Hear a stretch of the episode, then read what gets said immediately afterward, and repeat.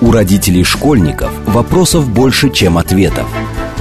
Помочь разобраться в их проблемах берутся эксперты онлайн-издания об образовании «Мел». Радиошкола «Большой разговор». Программа предназначена для лиц старше 16 лет. Добрый день. В эфире Радиошкола. Это совместный проект радиостанции «Говорит Москва», интернет-издание образования и воспитания детей «Мел». А, у микрофона сегодня, как обычно, я, издатель Мела Надя Попудогла. А в гостях у меня Борис Любошиц, один из основателей математической онлайн-школы «Эра», предприниматель и меценат. Добрый день, Борис. Здравствуйте, Надя. А, и я думаю, когда произносишь э, словосочетание «математическая школа», уже понятно, о чем мы, в принципе, будем говорить, что математики нам не избежать, но сегодня мы не будем обсуждать, как прям подготовить ребенка к э, сдаче ЕГЭ по математике на максимальные баллы и все остальное. Поговорим о том, как вообще э, учить детей математике так, чтобы им было интересно, зачем придумывать математические школы. И, собственно, первый логический вопрос, э, раз уж я сказала, математическая школа, эра, и, между прочим, это электросталь, и это на базе обычной школы, и это бесплатно, и это для детей э, – Зачем предпринимателю и меценату придумывать математические школы? Где вообще, где болело у вас и почему возникла такая мысль, что вот я пойду сейчас договорюсь, договориться со школой? Это же такая боль всегда. Вот мы знаем, Не всегда. Ну, очень часто. Если есть обратный случай, вот, короче, давайте об этом. Как вот прийти в школу и сказать, а давайте сделаем еще здесь классный проект для детей. А, ну, основная боль – это когда я учился, мне не хватало чего. То есть у меня было видение какое-то там, оно поменялось, у меня были какие-то цели, которые, естественно, тоже поменялись, но мне что-то хотелось добиться в жизни. И я понимал, что мне не хватает информации, мне не хватает... Вот сейчас бы сказать так, не хватает дорожной карты. И я пытался где-то это найти. И а, став взрослым, мне захотелось тем детям, которые сегодня учатся, а получилось так, что я шефствовал над той школой, в которой я учился, а мне захотелось этим детям э, ну вот помочь, дать им то, чего не хватало мне тогда. Понять, чего не хватает им сегодня, и помочь им э, в этом для того, чтобы им проще было там и ставить перед собой цели, и этих целей добиваться. Основное, в чем мне повезло, это, знаете, вот у меня есть такая поговорка, что в бизнесе, как в жизни, не важно, что ты делаешь, важно, с кем ты делаешь. А вот та директор школы, которая сейчас, Соколова Елена Владимировна, вот с ней у нас получилось. Были предыдущие... А были еще до этого Ну, попытки, конечно, да? конечно. Я, ну, я всегда этого хотел. Я, как бы, пожалуйста, я открыт. Кроме того, я считал, что э, это, если хотите, мой долг. Да, я должен. Почему? Потому что, ну, вот я когда в школе учился, ну, не знаю, почему, я там с детства знал почему-то, что математика это интересно, что математика это нужно, там, и так далее. И я был э, в классе, наверное, лучшим или там одним из лучших учеников по математике. Высокая внутренняя мотивация. Да, но вот в классе в седьмом или в седьмом, наверное, к нам пришла новая учительница, которая стала обычно, знаете, как там, два варианта или три варианта на контрольный. У нас было шесть или восемь. И вот самый сложный вариант, его там решал там человек пять, я один из них. И там были самые сложные задачи. Это, в принципе, был вызов. Я ей за это очень благодарен. Это был там другой уровень. Потому что то, что обычно делалось в школе, э, ну, я читал условия задачи, уже знал ответ. Понимаете, как бы... Это очень плохо, потому что ну, человек, человек должен, должен приучаться работать, человек должен быть готов к трудностям, человек должен... Вот что такое цель? Цель – это то, что настолько тебе важно, что ты, ты будешь преодолевать трудности, а не идти назад, а там встретился с трудностями, так, меняем цель. Это вот э, очень, очень, очень, важно, очень важная история. Там психологи очень любят говорить, там, что ты хочешь, вот это, а что ты готов за это отдать? Ничего, так, ищем новую цель. А, это первое, что она сделала. Потом второе, что она сделала, сейчас скажу. Елена Федоровна ее звали, по-моему. Второе, что она сделала, она а, сделала такую систему зачетов. То есть для того, чтобы получить э, оценку в четверти, нужно было прийти и сдавать какие-то материалы. И когда я приходил это сдавать, она понимала, что что мне задавать, я это знаю там там бесполезно, просто... Ну, время ну, потеряем. Потеряет время, и она, и я. И она мне давала тяжелых, сложных учеников из других классов, которым я должен был объяснить, и мне она ставила зачет только если они сдадут. Ага, неплохая схема тоже, да. Это помладше или постарше ученики? Помладше, да. Это был мой первый опыт э, преподавания, очень, очень тоже очень для меня важный, очень полезный. Мне было приятно, когда я уже, мне уже было там 20 чем-то лет, я учился в институте, и ко мне подошел один из тех условно говоря, учеников, э, спросил, кем ты будешь, я сказал инженером, он говорит, жалко, тебе надо быть учителем. Вот мне сколько не объясняли в школе, я ничего не понимал, а вот ты объяснил, я за пять минут все понял. А следующее, что она сделала, она предложила нам всем поступить в ЗМША, Всесоюзную заочно-математическую школу при Мехмате МГУ. А, из нашего класса поступило два человека, я еще одна девочка, эта девочка потом закончила Мехмат. А, вот, и это был следующий вызов, потому что задачи, которые предлагалось решать в этой математической школе, там они, они были очень сложные, конечно, совсем другие. Это совсем не школьная была математика, но это было необыкновенно интересно. Это вот как, э, как попасть, я не знаю, как э, в страну чудес. Это было очень интересно. У меня началась другая жизнь. Я стал спать с тетрадкой, мне это очень помогло в жизни. Я до сих пор, если ложусь спать, у меня рядом тетрадка, всегда ручка. И то, что мне... Если вдруг мне приснится таблица Менделеева, то утром я ее не забуду, потому что я ее ночью запишу. Вот, потому что самые сложные задачи э, решение приходило обычно ночью. А, и а, вот она это сделала, эта учительница, да, вот вы знаете, вот я, я закончил эту школу, мне это очень помогло в жизни и так далее, и вот э, сейчас, когда мы сделали вот эту математическую школу при, ну, то есть при нашей школе, мы сделали математическую школу, она онлайн. У нас вот в последнюю, в последнюю сессию, которая была летом, последняя, потому что следующую просто не было, занималось примерно 500 детей из 70 разных городов, потому что это все в онлайне. А, то есть вот знаете, как это... Вот Елена Федоровна тогда сделала так, что вот два человека поступили в школу при Мехмате МГУ. Благодаря этому сегодня 700. Вот месяц назад там 500 человек 500, да. А, получили новые... Всего у нас в школе там за три года прозанималось там, ну, несколько тысяч ребят, и я надеюсь, что они тоже что-то потом сделают. А как э, они узнают, собственно? Понятно, как узнают э, ученики школы, например, тут все ясно. Понятно, как могут узнать дети, которые учатся в соседней школе, ну, потому что родители, как правило, если им что-то нравится, охотно рассказывают друг другу, но они обычно не выходят за рамки своего микрорайона. Это правда. Как набрать 500 детей? Надя, я должен Хотите сказать, что, что вы любите задавать неудобные вопросы. Это как это называется. Да нет, но это, мне это... кажется, любой человек сразу логически подумает, э, это... сколько, сколько рекламы вы дали. Да, это, это моя зона роста, это правда, а, потому что сначала у нас получалось так, что информация распространялась как это, аграрно-гнездовым методом, там кто-то кому-то сказал, кто-то ну кому-то ну, да, забыл сказать, схема, да, и так да. далее, да. И мне, и директору школы, и учителям звонили родители. Сначала это был электросталь, потом какие-то там соседи, а вот мой ребенок, а можно ли ему там, а можно ли вот если он в седьмом классе и так далее.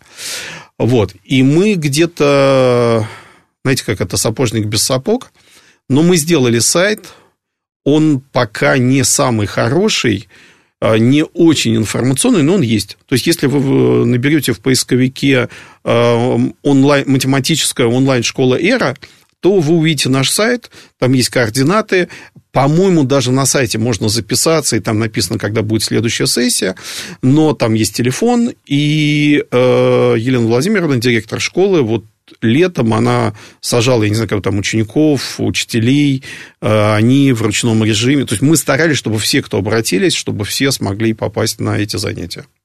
Так, ну и следующий будет неудобный вопрос. Кто э, педагоги это, соответственно, педагоги этой самой школы? Или это привлеченные педагоги? Сейчас скажу. Да. Значит, у нас есть педагоги, ну, один из педагогов, например, мой сын, который закончил Мехмат МГУ, закончил аспирантуру, а, один из педагогов – это мой большой-большой друг, мой там, это учитель моих детей, это прекрасный преподаватель из Московского физико-технического института. А э, многих преподавателей Елена Владимировна привлекла из Ассоциации учителей Московской области, еще из каких-то вузов. И, в принципе, нужно сказать, что она, вот в чем ее заслуга, почему у нас с ней получается, в том числе потому, что она сумела создать э, у себя в школе атмосферу научной лаборатории. Вот учителям интересно. Они не боятся конкуренции. Ну, казалось, вот учитель математики, он закончил какой-то педвуз. И тут приходят люди там, с Мехмата МГУ, из Физтеха, ну, очевидно, они знают больше. Они решают более сложные задачи. Ну, и немножко уч... по-другому вообще работают. И смотрят тоже... по-другому. Конечно, да. конечно. И учителя не просто этого не боятся, им это интересно. Они вот э, для того, чтобы в профессиональном смысле вырасти, что нужно? Нужно учиться у лучших и нужно конкурировать с сильнейшими. Вот это два правила, которые там, ну, меня они всю жизнь сопровождают. И вот Елене Владимировне удалось собрать таких учителей, им это интересно. Они хотят учить детей, они рады всему новому, они рады тем возможностям, которые предоставляются. Это очень важно, потому что в противном случае получается как, что приходят сильные преподаватели. Вот некоторые школы, с которыми мы хотели сотрудничать, мы сначала пытались там школам это предлагать, вот давайте, пожалуйста, бесплатно. Некоторые школы отказывались. Я их прекрасно понимаю, потому что, слушайте, сегодня ребенка будут учить там преподаватели мехмата и физтеха, а, а завтра, завтра он на наших уроках скажет, что вы мне даете, мне скучно, я лучше пойду к своим вот Вообще этим вопросы педагогам. будет задавать, конечно. Да. Вот, вот мой младший сын, который математик, он, например, э, в школе на уроках математики, э, когда он первый раз пришел на урок математики, в, там, в девятом или в десятом классе, я не помню, вот, и что-то там сказал, что-то поправил, э, его позвала ученица и сказал, давай с тобой договоримся так. Ты ко мне не ходишь, я тебе вот обещаю, я тебе в четверти поставлю 5, условие одно – не ходить. Вот, а он до этого как раз и не ходил. Вот, после этого он начал ходить. Я говорю, зачем тебе же предложили? Он говорит, я реализую свое право на бесплатное среднее образование. Я вспомнила, э, я училась в школе, э, это было давно, это было время, когда в школах было модно делить на две параллели школу. Вот у нас была гуманитарная параллель, я, естественно, училась гуманитарной как человек неспособный к математике. И у нас... Но очень самокритичный. Э, ну, как бы... Зато, зато теперь я в 40 могу проходить курсы, сделать свою математику сильнее и все остальное, и слушать, как мой ребенок занимается математикой. Ну, он еще маленький, но тем не менее. И была очень сильная тоже математическая параллель. У нас тоже ребята поступали в Бауманку, в Физтех, ну, то есть во всю вот эту нашу линейку, особенно вот 20 лет назад, очень четко было определено, куда ты можешь пойти, если ты учился в классном профильном классе. Сейчас ничего не изменилось. Ну, вот мне тоже так кажется, сколько лет я наблюдаю за системой, она остается примерно такой.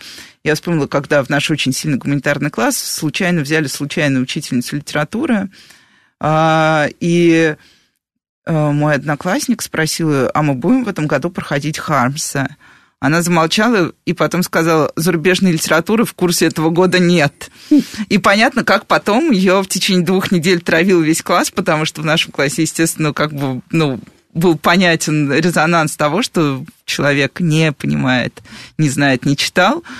Вот, это было очень болезненно. Нас потом директор долго ругал. Но Окей, вот эти все прекрасные люди, они э, школа бесплатная, правильно? Да, конечно. То есть у нее есть просто определенный лимит, вы готовы взять, например, вот столько-то учеников, Ли, даже нет ли...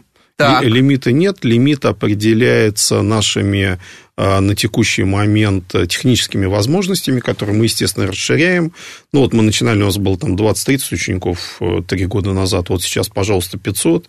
А в следующую сессию мы готовы будем взять несколько тысяч без проблем. Так, а все прекрасные педагоги, которые работают с детьми, они получают вознаграждение? А, Извините, тоже как бы... Я их мотивирую, да. Да, просто мне кажется, это важный вопрос. Тоже Но я тут... хочу сказать, что главное для них это для них тоже это важно, понимаете, они получили возможность работать с мотивированными детьми.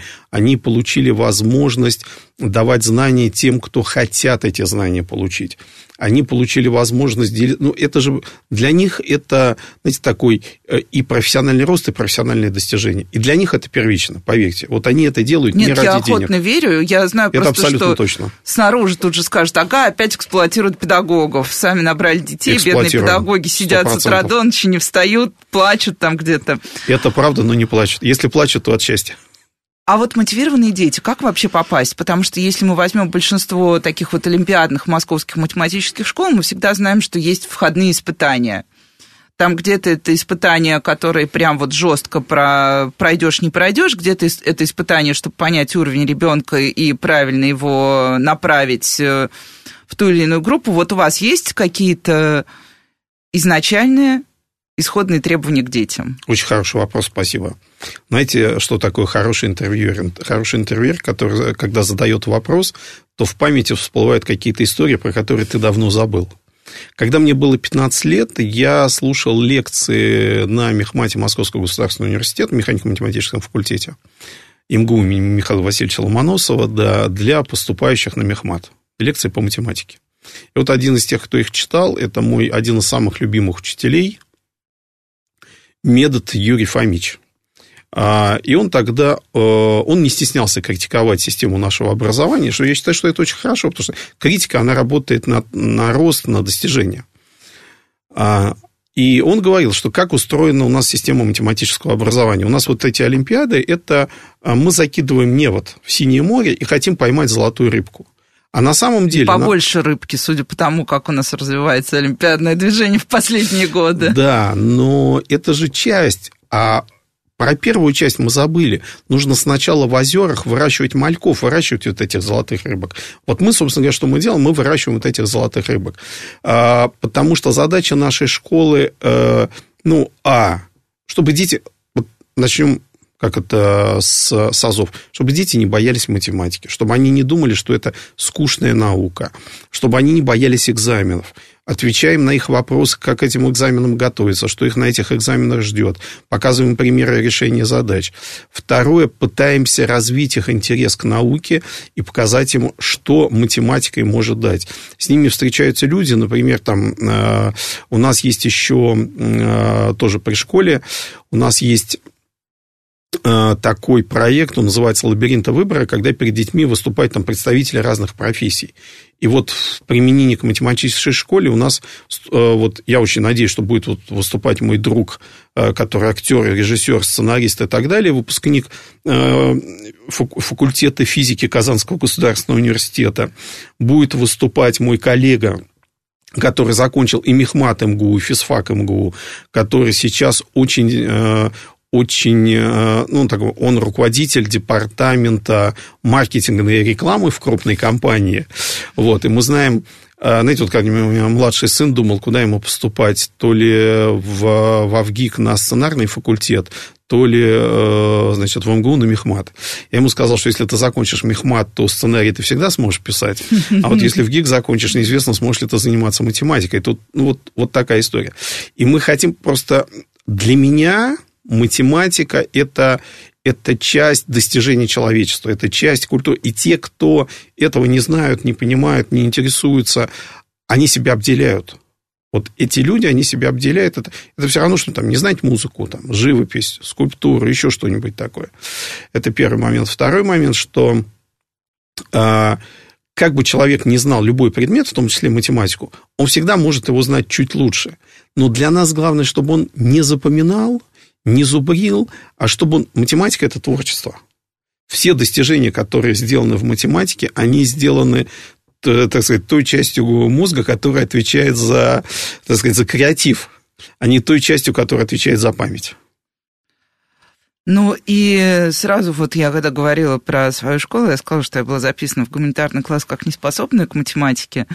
А, я много наблюдаю за работой разных мат-школ, и больших, и маленьких, на самом деле, и э, все педагоги, прекрасные организаторы, создатели этих школ говорят, что да, неспособных к математике детей нет, есть школа, которая делает детей неспособными. Вот согласитесь, не то что неспособными даже, но вот потерявшими интерес.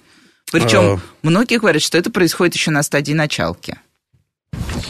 Жестко, жестко, но в значительной степени это правда. Почему? Потому что а, очень тяжело есть система обучения преподаванию, да, есть методика, методология и так далее. И а, очень тяжело педагогам быть безоценочными. Это сложно. И нам ну, тоже от них сложно. требует быть оценочными в известной степени. Безусловно. Но даже в обычной жизни нам очень... Мы, всегда, мы стараемся... А, мы очень часто переходим в бинарную систему. Плохо, хорошо, можно, нельзя. Получилось, нет. Да, плюс-минус. Не видим вот полутонов там и так далее. Поэтому, конечно, а, ну, как это, все мы родом из детства, и если в детстве ребенку сказать, что он не знает и не понимает, а, Ну, ему же уже сказали, что он не знает и не понимает. Ну, вот я тоже так решила, зачем мне бороться? Тем, тем более он взрослый говорят и так далее. Вот я считаю, что это ни в коем случае нельзя делать, потому что э, если человек знает математику на единицу, блин, десятибальную шкалу, да, если человек знает э, математику на единицу, единица, я имею в виду, что это самые начальные знания, да, то есть вот очень мало знает то мотивировав этого человека, показав ему какие-то вещи, он вполне может знать там на 2 или на 3. Да, если человек знает на 5, то да, на 10, наверное, он не будет знать, но на 6 или на 7, безусловно. И это очень может помочь ему в жизни, там, и в выборе профессии и так далее. Я такой простой пример приведу. Вот э, я учился в ВЗМШ, а э, мои сыновья преподавали уже на малом мехмате. И э, у младшего сына была девочка, которая пришла к нему как к репетитору, уже частным образом, э, и ее родители сказали, что нам надо ЕГЭ сдать на 3. Вот она не знает вообще ничего, она была в 11 классе, ЕГЭ были через 4 месяца, девочка ничего не знала на самом деле, ну, там элементарных вещей, ну, там таблицу умножения она, наверное, знала, но что такое дроби она не знала, что такое проценты она не знала, про логарифмы, дифференциалы, интегралы даже не слов, слов таких не слышала, да. А, то есть она на самом деле не знала, это первое. Второе, вот как вы сказали, она точно знала, что она ничего не знает и ничего не может. И она и родители умоляли, они понимали, что она не сдаст даже на три, они просили педагога подготовить, чтобы девочка сдала э, ЕГЭ на три. До ЕГЭ, еще раз говорю, оставалось 4 месяца. А мой ребенок, мой сын, он перфекционист, так же, как и папа, наверное. И он сказал мне, слушайте, я не могу себе этого позволить, потому что... Будем а, идти на 5. Будем идти на 5 родители девушки сказали, нет, ну тогда мы уходим, потому что, ну это нереально. Слушайте, вот наша девочка там и за 4 месяца и все. Да, я сказал, ну вы подумайте, на следующий день они вернулись. Она, правда, сдала не на 5, ну, условно там, на 5, например, там это от, от 90 до 100 баллов, да, например, да, да. она набрала 88. Ну, 88 очень достойный результат для человека, который начал готовиться за... За, за 4 месяца. Ну, поэтому... Ну, и э, тут возникает такая история, что... Э, хотела спросить про олимпиадное движение, но знаю, что мы скоро уйдем на новости, поэтому не хочу задавать большой вопрос, задам а, маленький вопрос. А, вот школе, получается, сколько лет? 20... 20, 20 год? Эре. А, три года. Три года. Да. Вот а, за три года вы можете сказать, чем вы недовольны? Потому что сейчас звучит все как будто все очень хорошо, но такого не бывает. А, я могу сказать, основное это то, что мы разбрасываемся, и это понятно, потому что это первые годы существования, и нам хочется объять необъятное, и к нашим детям иногда приходят музыканты, которые рассказывают им про математику, иногда приходят математики, которые рассказывают про музыку. Вот хочется как-то, знаете, все-таки определиться действительно, что мы делаем, как это первое. Второе, мы до сих пор не сделали на нашем сайте, э, ну, собираемся делать безусловно, там библиотеку, а, статьи наших преподавателей, библиотека, в смысле, вот книги, которые нужно читать, а, которые мы рекомендуем, и аннотацию к этим книгам мы хотим сделать. Мы хотим сделать статьи наших преподавателей, и мы хотим сделать э, а, такую часть сайта, где мы будем писать про историю математики. Но напишем именно сами. То есть, это не из энциклопедии, да, а вот мне очень хочется написать самому, но не знаю, посмотрим. Я думаю, что кто-нибудь напишет. Ну и как раз сейчас мы идем на новости. Оставайтесь с нами, поговорим еще немножко про математику. У родителей школьников вопросов больше, чем ответов. Помочь разобраться в их проблемах берутся эксперты онлайн-издания об образовании «Мел». Радиошкола «Большой разговор». Добрый день. В эфире снова радиошкола. Это совместный проект радиостанции «Говорит Москва», интернет-издание образования и воспитания детей «Мел».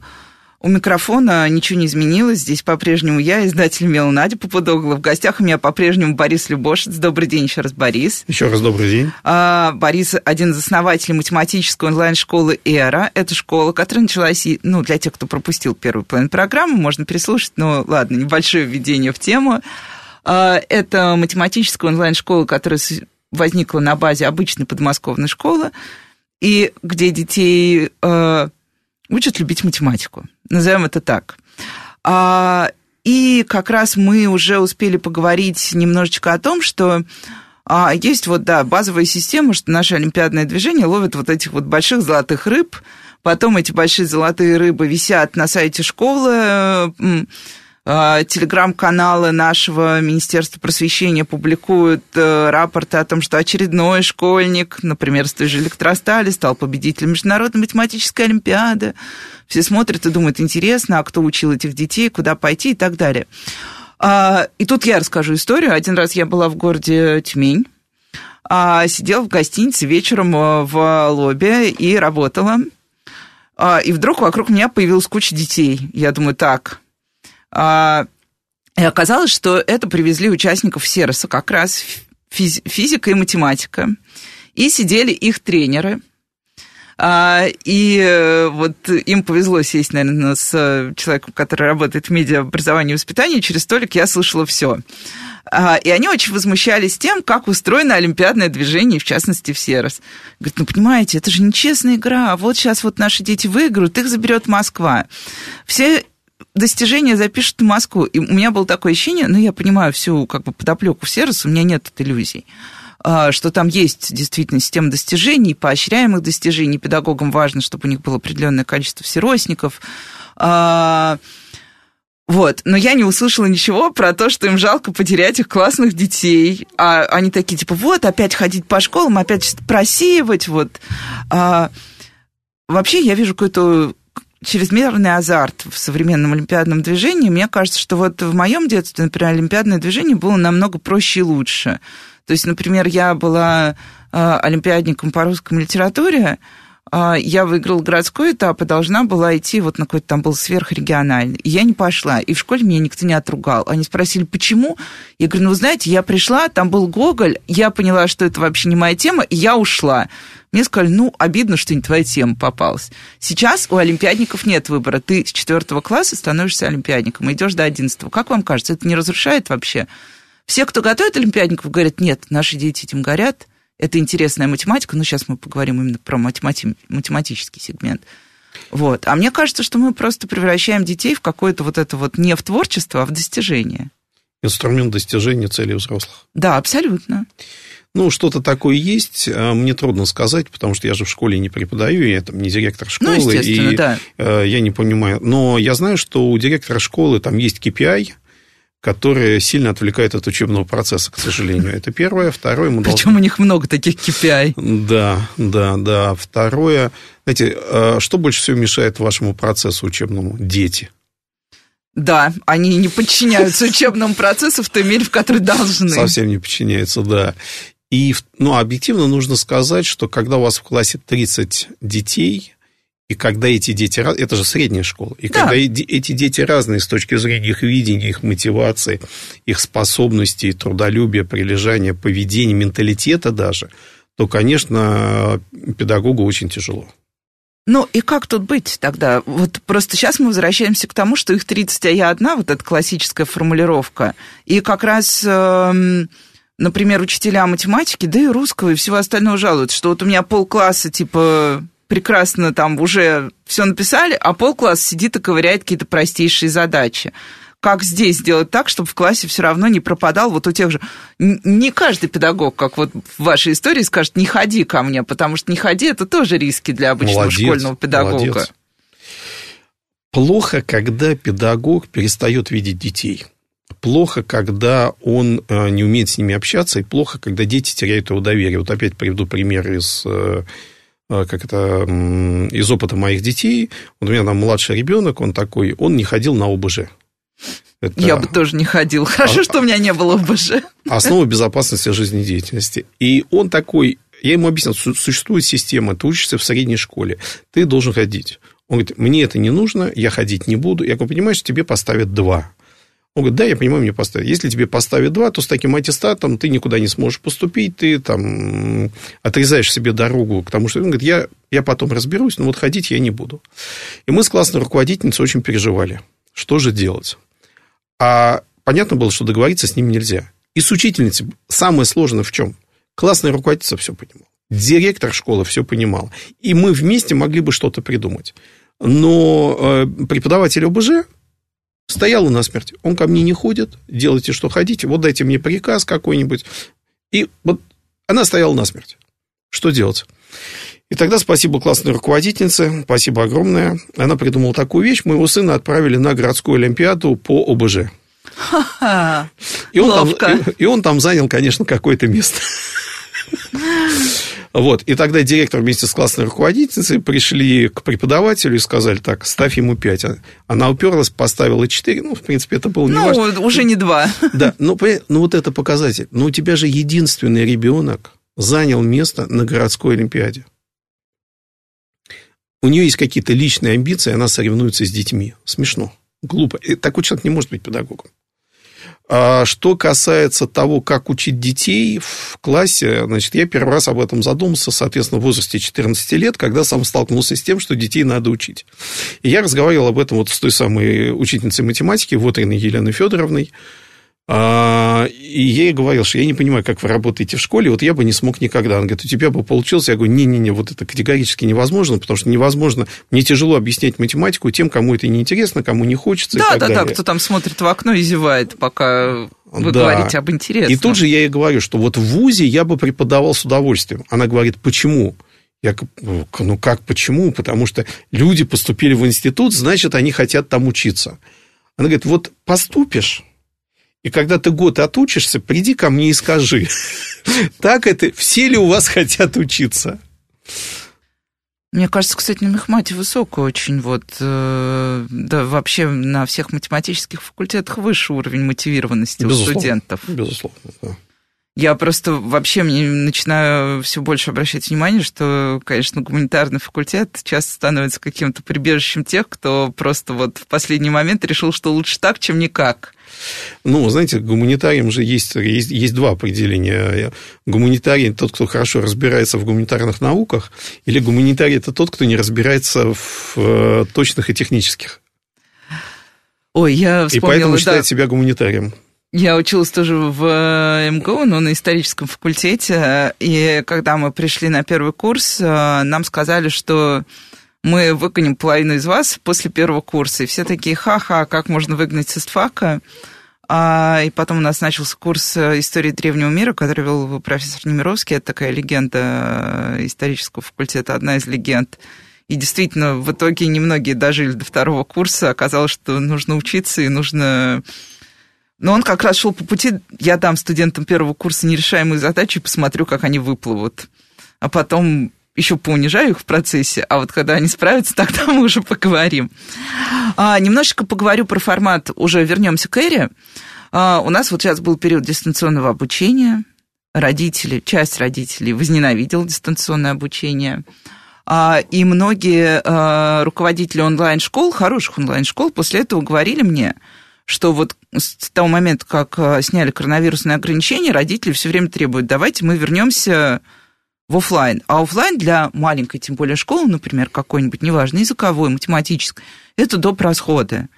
И хороший педагог, в принципе, прекрасно справляется. Ну, я считаю, что мой ребенок занимается в математической онлайн-школе, я, у меня нет претензий к этому.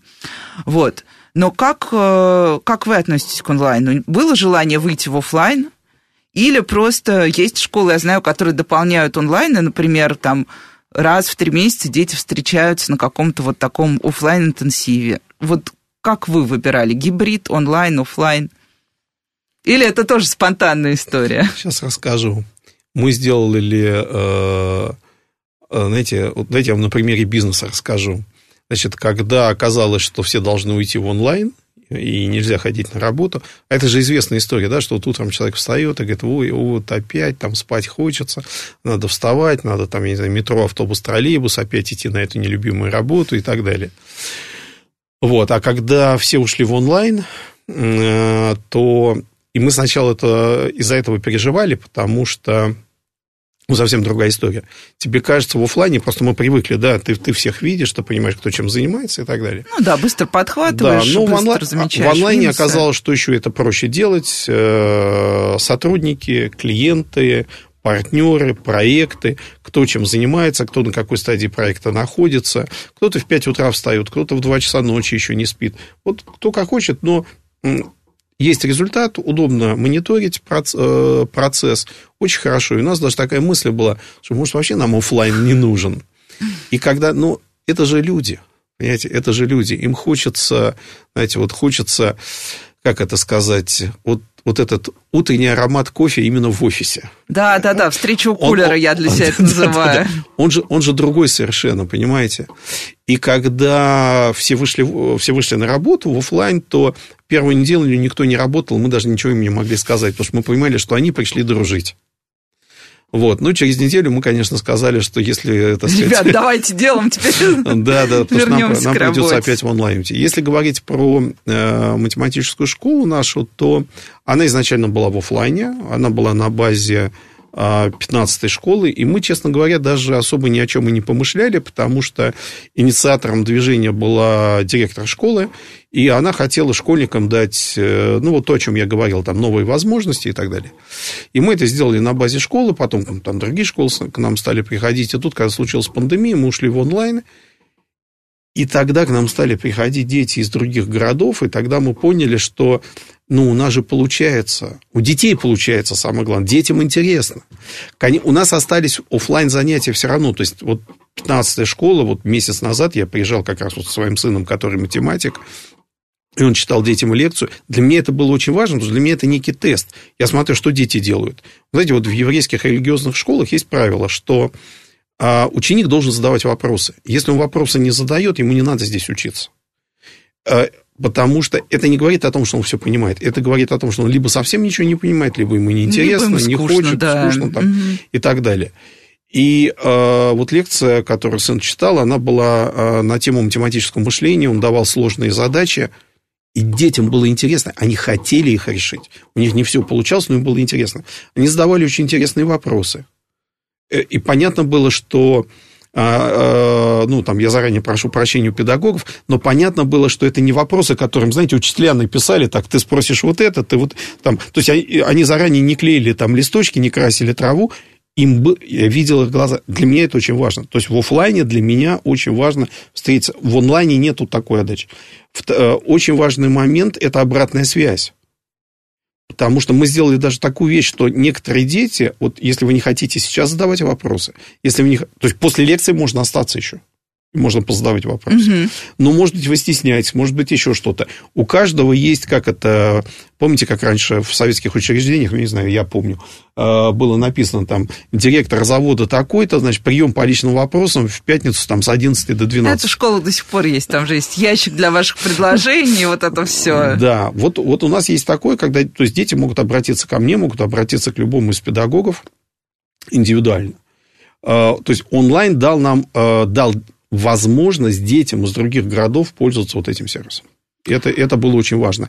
И для нас что было очень важно, что, ну, фактически мы подняли планку для себя. То есть уровень ответственности у нас стал совершенно другой, требования к себе стали ну, совершенно да, другими. Что кружок при школе это удобно, но это ну, всегда конечно, немножко конечно, такая защищенная конечно. форма жизни. Это же то же самое, знаете, вот как в институте. Вот я, я был хорошим студентом, и я, в принципе, хотел остаться в аспирантуре. Но я специально ушел. Почему? Я хотел проверить себя, хотел понять, кто я. Потому что когда я прихожу работать там, на завод, в НИИ, там, еще куда-то, меня никто не знает. И я снова должен доказывать, кто я, что я могу.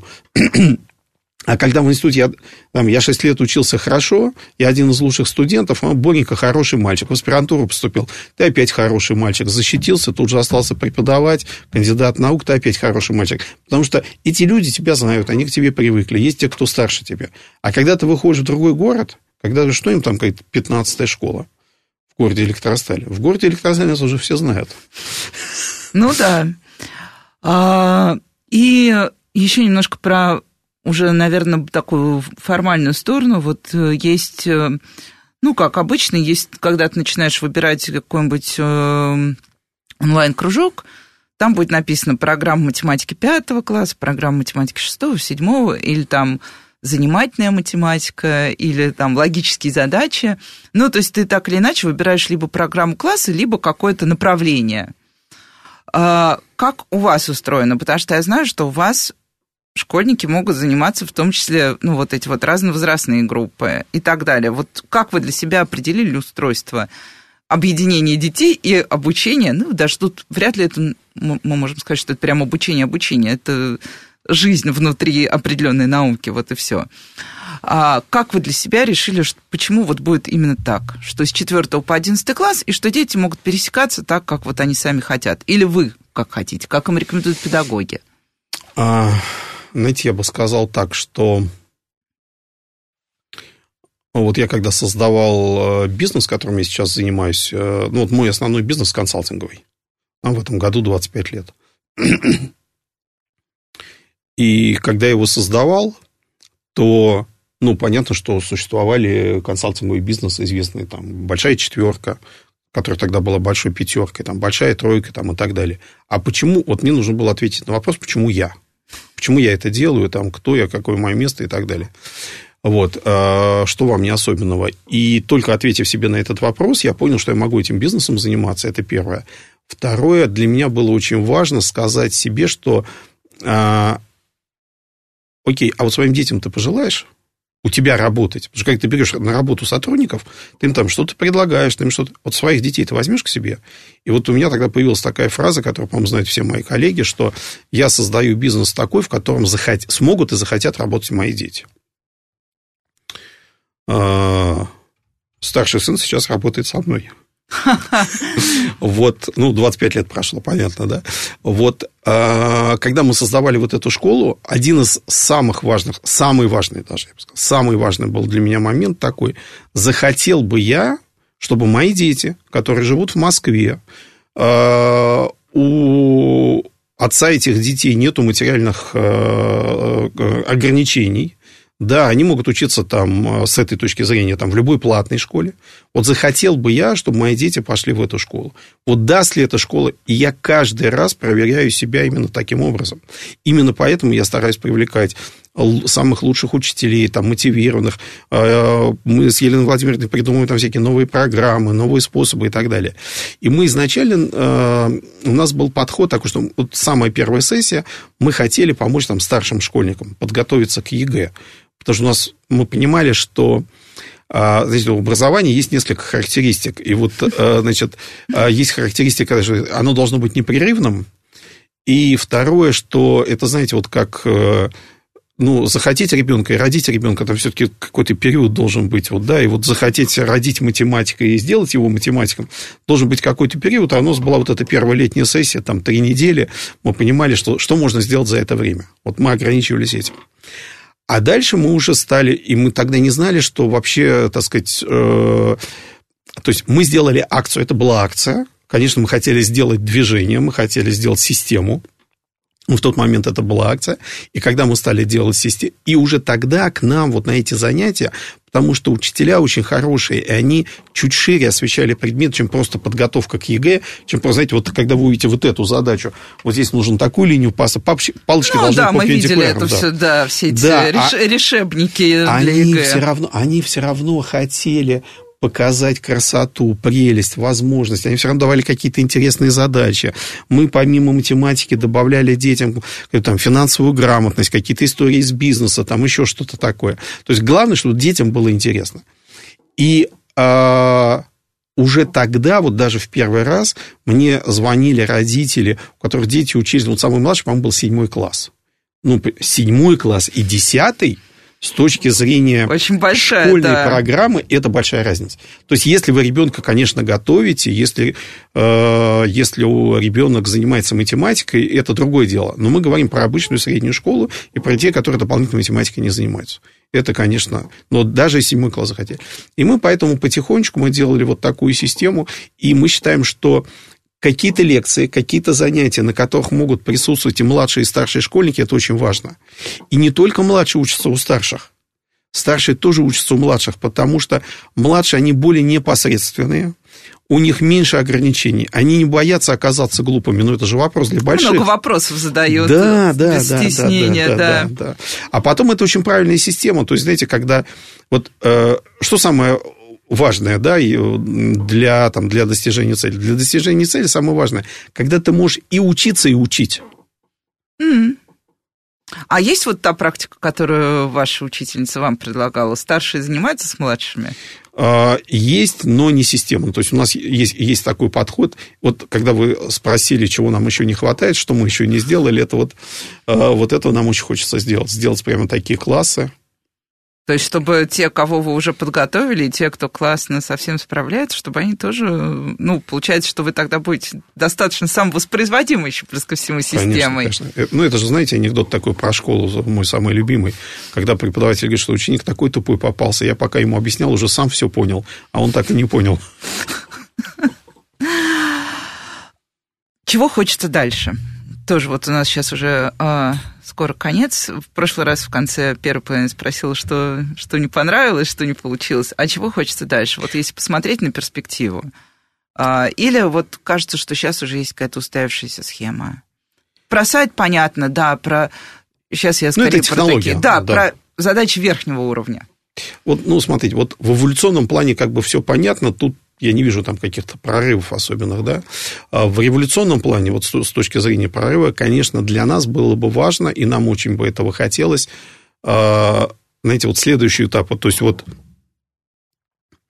а, ну вот я про себя, да, мальчик в седьмом классе поступил э, в школу при Мехмате МГУ, через там сколько-то десятков лет он пришел в свою школу, он помог сделать вот такую школу, в ней уже учатся там тысячи детей, и вот чтобы те дети, которые здесь учатся, чтобы они тоже что-то сделали. Не обязательно в математике.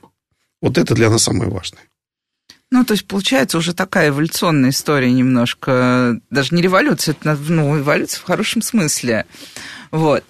А а и... какими-то формальными измеряете себя критериями? 15 э, золотых э, медалистов, я не знаю, там что у нас там... Измеряем. Все-таки измеряете. Не, ну, слушайте, это же, знаете, как, а, ну, как есть процесс, есть результат. Да, вот э, и хочется... А в чем особенность математики еще, да? Вот у нас, когда в прошлом году, у нас, по-моему, там 40% выпускников были медалисты. Ну, это же уникальная ситуация, согласитесь. Ну, это прям много, да. Да, но более дети... чем. Потому что, что мы им дали? Мы им дали, на мой взгляд, мы им дали... Вот задача этой школы а, математика на базе логики, на базе систем. То есть у человека должен быть системный подход. Если у человека есть системный подход, он у него во всем системный. Понимаете, он, не он не может по-другому быть. Если у меня ручки лежат слева, а карандаши справа, и вдруг один из карандашей окажется слева, у меня, вы знаете, взрыв мозга происходит. Я не понимаю, почему так произошло. Вот я в этом плане очень бинарный человек. Мне вот либо систему, либо... Нет, ну, понятно, что я там... Я стараюсь быть гибким, я стараюсь адаптироваться, но система очень помогает. А, для нас важно, сколько детей у нас поручилось. Для нас очень важно, что нам говорят дети. И для нас очень важно, что нам говорят родители, особенно выпускников, потому что, а, знаете, если родитель подходит и говорит спасибо, и, ну, насколько это искренне. Ну, а если ребенок уже закончил школу, плюс оценок же мы не ставим, наверное, это искренне. Вот для нас это очень важно. Ну, и остается только мне сказать спасибо и всем нашим слушателям. С вами была Радиошкола. До встречи на следующей неделе. Спасибо.